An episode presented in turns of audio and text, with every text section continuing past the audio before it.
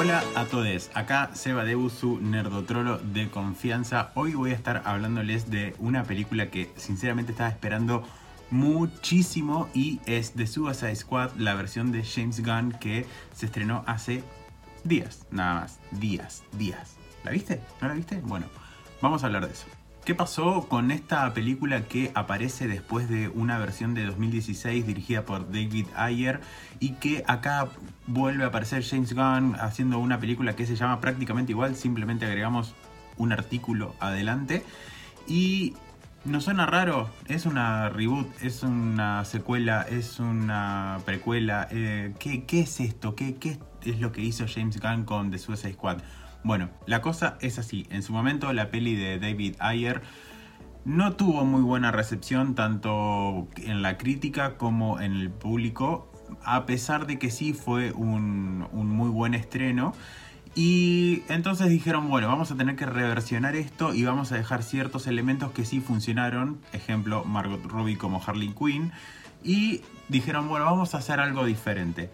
¿Qué pasó? Justo en ese momento James Gunn estaba trabajando ya en la tercera parte de Guardianes de la Galaxia y Disney lo despide después de haber descubierto algunos tweets polémicos del chabón donde hacía especie de comentarios que no, no vienen al caso ahora y que a Disney no le coparon. Y dijeron, bueno, ¿sabes qué? Gracias por todo, pero te vas. Entonces Warner agarró y dijo, bueno, ¿sabes qué? Este sí es para mí. Y se lo llevó para hacer esta versión de, o mejor dicho, para hacer su versión de Suicide Squad. Y gracias. Gracias Warner por poner a esta persona enfrente de una película. Yo creo que es uno de los mayores creativos que hemos tenido dentro del universo de DC. Luego de Zack Snyder necesitábamos una cabeza así más alocada y creo que el Escuadrón Suicida le viene como anillo al dedo a este hombre. Pero bueno, es una remake, es una secuela, ¿qué es, lo, qué es esta película? Básicamente no lo terminan de definir. Se siente mucho como una secuela, a pesar de que hay personajes de que, murieron en la primera y acá no. Entonces yo diría que es más como una reinvención, como una especie de remix. Eh, no, no, piensen tanto el universo de DC como cosas que se van conectando como el de Marvel y que tengan una continuidad muy grande porque acá no es la idea. La idea del universo de DC es que cada película cuente como su historia. Entonces, vamos a estar viendo a una Harley Quinn que parece como muy diferente a lo que ya vimos en, en Suicide Squad de 2016, pero que no llega a ser la Harley Quinn que vimos en Versus Prey, o sí, pero también vuelve a, cruzar un poco por el mismo camino. Entonces, no lo piensen demasiado. Sí es una Harley Quinn diferente, porque incluso hasta tiene tatuajes diferentes, eh, pero es otra cosa. O sea, piénsenlo como, como películas individuales, así como las películas de animación de DC que no tienen tanta continuidad, sino que alguna que otra sí. Bueno, esto es lo mismo, piénsenla como productos sueltos. Bueno, y hace un ratito les dije que James Gunn era el ideal para poner a estos personajes adelante y llevar esta película a cabo. ¿Por qué?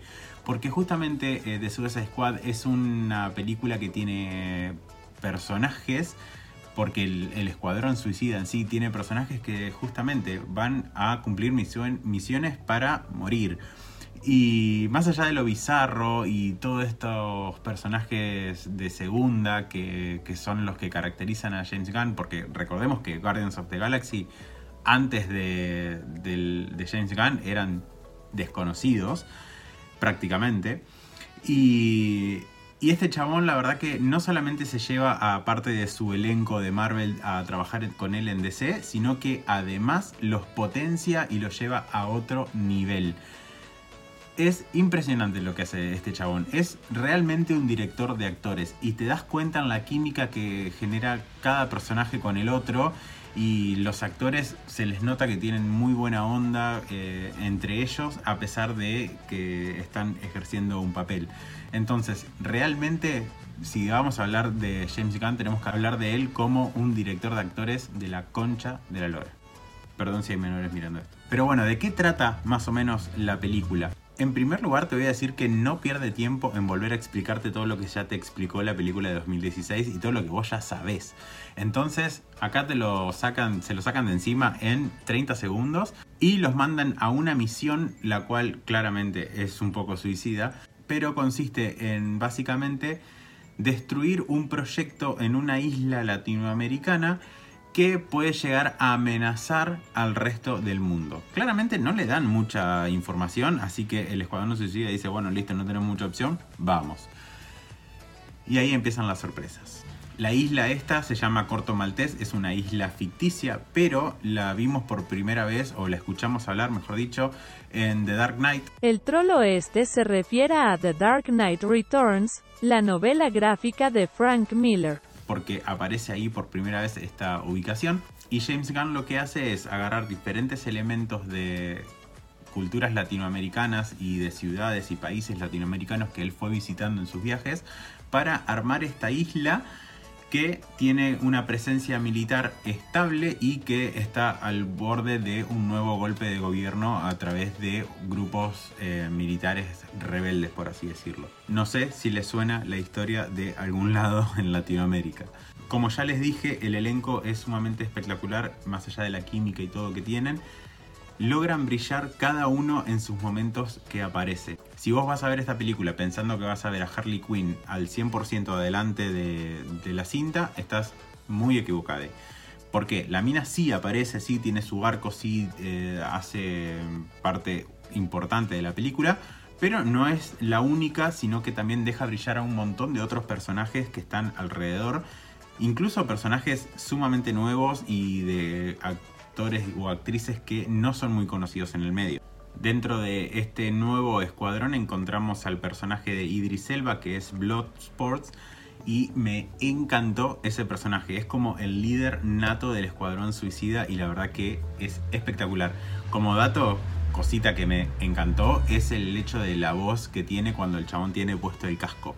Es impresionante la voz como, como se le escucha y además de que el chabón tiene un carisma espectacular. O sea, sinceramente lo ves y decís, este flaco merece estar al frente del escuadrón. Tenemos toda la parte más eh, emotiva y sentimental puesta desde el personaje de Ratcatcher 2 que es eh, una reversión de un personaje que no existía, sino que acá toman el Ratcatcher original como el padre de, este, de esta chica y acá es Ratcatcher 2 la que aparece en esta peli eh, y sí le da como ese toque más emotivo y demás, pero también es, la conexión emocional con otro personaje que me encantó, que es el de King Shark, que si bien la voz es de Arnold Schwarzenegger, el cuerpo lo puso, y voy a leer el nombre porque no me acuerdo, Steve Age, que también participa en, en, la cinta como uno de los asistentes de Amanda Waller y que también va a aparecer en un futuro proyecto que es la serie de Peacemaker.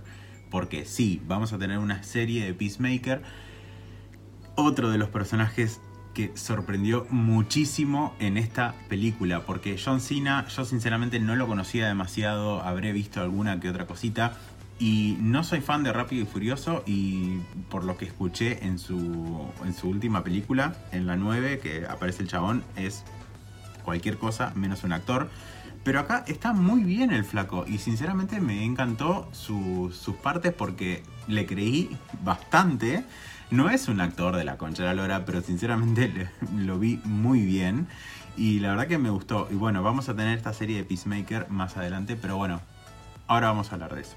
Porque antes quiero hablar también de Polka Dot Man, que por favor, lo que me hizo reír ese chabón con los chistes puntualmente, ya van a verlo cuando vean la película, eh, pero tiene un chiste puntual que me hizo estallar cada vez que sucedía. Y nada, es un villano de muy de segunda mano, muy de segunda mano. Y sinceramente se luce espectacularmente bien. Pero bueno, puntualmente lo que me pasó con Harley Quinn sí es que la sentí como muy desaprovechada en la parte del humor. A ver, veníamos muy acostumbrados a ver a Margot Robbie interpretando a este personaje en papeles que llevaban a lo satírico prácticamente a al personaje de Harley Quinn. Y acá no es que está en un tono serio, sino que la vamos a ver haciendo cosas mm, alocadas como estamos acostumbrados a verla, sino que sentí como le que le faltaba como un poquito más a su humor. De hecho, no la vamos a ver con el bate con el que la vemos siempre, no la vamos a ver con los colores con los que la vemos siempre, sino que va a ser diferente Y, me, gustó eso igual, que sea una Harley Quinn diferente, pero sí sentí como que le faltó como un poquitito más como para como para poder identificarla más con lo que ya teníamos conocido de ella. Eh, pero sí entiendo que el hecho de si le daban un poquito más a ella, tal vez el resto de los personajes perdían un poquito de luz.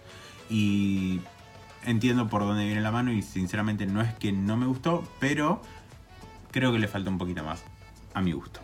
Ya que estamos hablando de Margot Robbie y de su personaje de Harley Quinn, les voy a contar que la escena del candado, cuando vean la película lo van a entender, eh, la escena del candado está hecho en una sola toma y siempre con ella. No hay dobles y no lo hizo en más de una toma. Así que bravo por vos, Margot.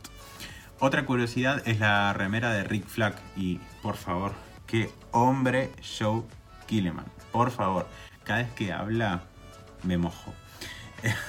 la remera que tiene el chabón tiene un conejo que dice los obstáculos son oportunidades. Y tiene mucha referencia a lo que le pasó a James Gunn en el hecho de que cuando lo sacan de Marvel le dan la oportunidad de estar en DC y DC pertenece a Warner y la cara principal de Warner es el conejo Bugs Bunny y justamente la remera de él tiene un conejo. Así que es una recontra mega referencia a todo lo que le pasó a James Gunn. Como dato les cuento que James Gunn sí va a volver a Marvel de todas formas para hacer la tercera parte de Guardians porque muchos de los actores y actrices de la peli se pusieron en contra de la decisión de Disney y dijeron que querían a James Gunn de vuelta porque si no, no iban a estar ellas en la producción. Entonces, Disney dijo, bueno, está bien, ¿sabes qué? James Gunn volvé y ahí fue cuando James Gunn le dijo, bueno, todo bien, yo vuelvo, pero primero termino este proyecto con Warner. Así que bien ahí por James Gunn en que se puso la camiseta desde los dos lados, sí, obvio, pero bueno, sabe organizar sus prioridades. Hablando de otros aspectos de la peli, el diseño de producción y los efectos visuales me parecieron espectaculares. Hay un par de detalles, sí, con respecto a algunos cromas y demás, pero son mínimos y la verdad que el resto de cosas se ven muy bien. Principalmente con, por ejemplo, el personaje de King Shark, las texturas de la piel son una locura y con Starro se ve súper, súper bien. Queda un poco raro los colores porque están como un poco llevados a, otro nivel, pero bueno, si estamos hablando de una estrella de mar gigante, ¿qué carajo te vas a preocupar de los colores, no es cierto? Pero el diseño de producción, los efectos especiales son increíbles. Hablando puntualmente de Starro, la primera vez que lo vimos fue en el primer número de Justice League porque fue el primer enemigo de, este grupo. Así como Loki fue el primer enemigo de Avengers, Starro fue de la Justice League. La peli tiene un par de idas y vueltas en el tiempo en cuanto a horas o minutos que no van a hacer que te pierdas porque lo vas a entender perfectamente, pero a mí lo que sí me pasó fue que me hizo perder en cuanto un poco al objetivo del guion y de la misión. Es como que decía, bueno, para, ¿y por qué era que estábamos acá? Eso me pasó. O sea, no es que no, entendía dónde estaba ubicado en el tiempo, sino que ya me hacía perder en cuanto al contexto general de la película. Eh, pero de todas formas sí tengo que decir que el guion la hace absolutamente entretenida desde que empieza hasta que termina. Es una película que está al palo todo el tiempo. El balance entre la violencia, la sangre, el gore es impresionante. James Gunn lo maneja de una forma brutal y no podíamos esperar menos de él, claro y los recursos que utiliza para, contarte ciertas escenas, como por ejemplo una, una, pelea vista a través del casco de Peacemaker, es cosas increíbles. La verdad, esa escena la disfruté muchísimo y creo que es la que más me quedó de toda la película, o una de las que más me quedó. También utiliza muchos títulos con elementos que están en la escena, como por ejemplo, no sé, eh, hojas que están en tiradas en la arena que forman palabras, como para ir segmentando la película en diferentes partes. La música me gustó muchísimo. Eh, no es un soundtrack como el de Guardians of the Galaxy que te vas a esperar que esté a pleno, sino que es un soundtrack más tranqui, pero sinceramente está muy bien mezclado con las escenas y acompaña todo el tiempo. Como conclusión final les quiero decir que es una peli que no es 100% lo que parece. O sea, se llama Escuadrón Suicida. Sabemos que hay un montón de personajes que van a morir de, una. Así que prepárense para ver un montón de cosas sorprendentes. De todas formas, los personajes que queden la van a llevar adelante todo el tiempo. Tiene una escena post créditos, así que quédense a verla. Bueno, en realidad tiene dos, una antes de que empiezan los títulos y otra después de que terminan todos los títulos. Y es una escena que construye al futuro con la serie de Peacemaker, que es lo que, lo que ya les comenté antes.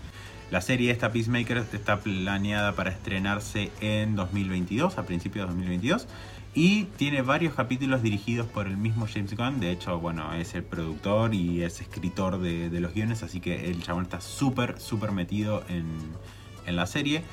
Y lo que sí nos dijo ya eh, el presidente de DC Films es que James Gunn es muy probable que vuelva para otros proyectos dentro de la compañía. Así que lo esperamos ansiosos. Bueno, hasta acá es una parte se podría decir sin spoilers, porque lo que voy a decir ahora no son spoilers, pero sí son una especie de referencias a Argentina que me parece que está bueno destacarlas. Si te enteras no te vas a perder nada de la trama, sino que son tonterías. Así que si querés te quedas y si no, nos vemos la próxima. Si es que te vas, o si te quedas también, te cuento que esto lo vas a ver en formato video en YouTube o lo puedes escuchar en formato podcast en Spotify. En ambos lugares me encontrás como Nerdotrolo. También me puedes seguir en redes sociales como Nerdotrolo para enterarte de todas las noticias que vayan saliendo del mundo del cine y las series y también un poco de contenido LGBTIQA. Dicho esto, te cuento lo siguiente. Como te dije antes, la peli transcurre en una isla ficticia dentro de Latinoamérica y hay muchísimas referencias a, Argentina en general y seguramente hay referencias a otros países que yo sinceramente no las noté tanto, pero puede ser que haya. Principalmente una de las que más me gustó fue la de Mafalda, hay un llavero de Mafalda en un auto, en las llaves de un auto. Eh, hablan de calles como Agüero y Medrano, que son calles muy conocidas acá de Capital Federal. Eh, tenemos una referencia al Fernet, tenemos referencia a las empanadas. Las empanadas, em, el pan de provolone que me gustan más que la pizza y los churros con dulce de leche.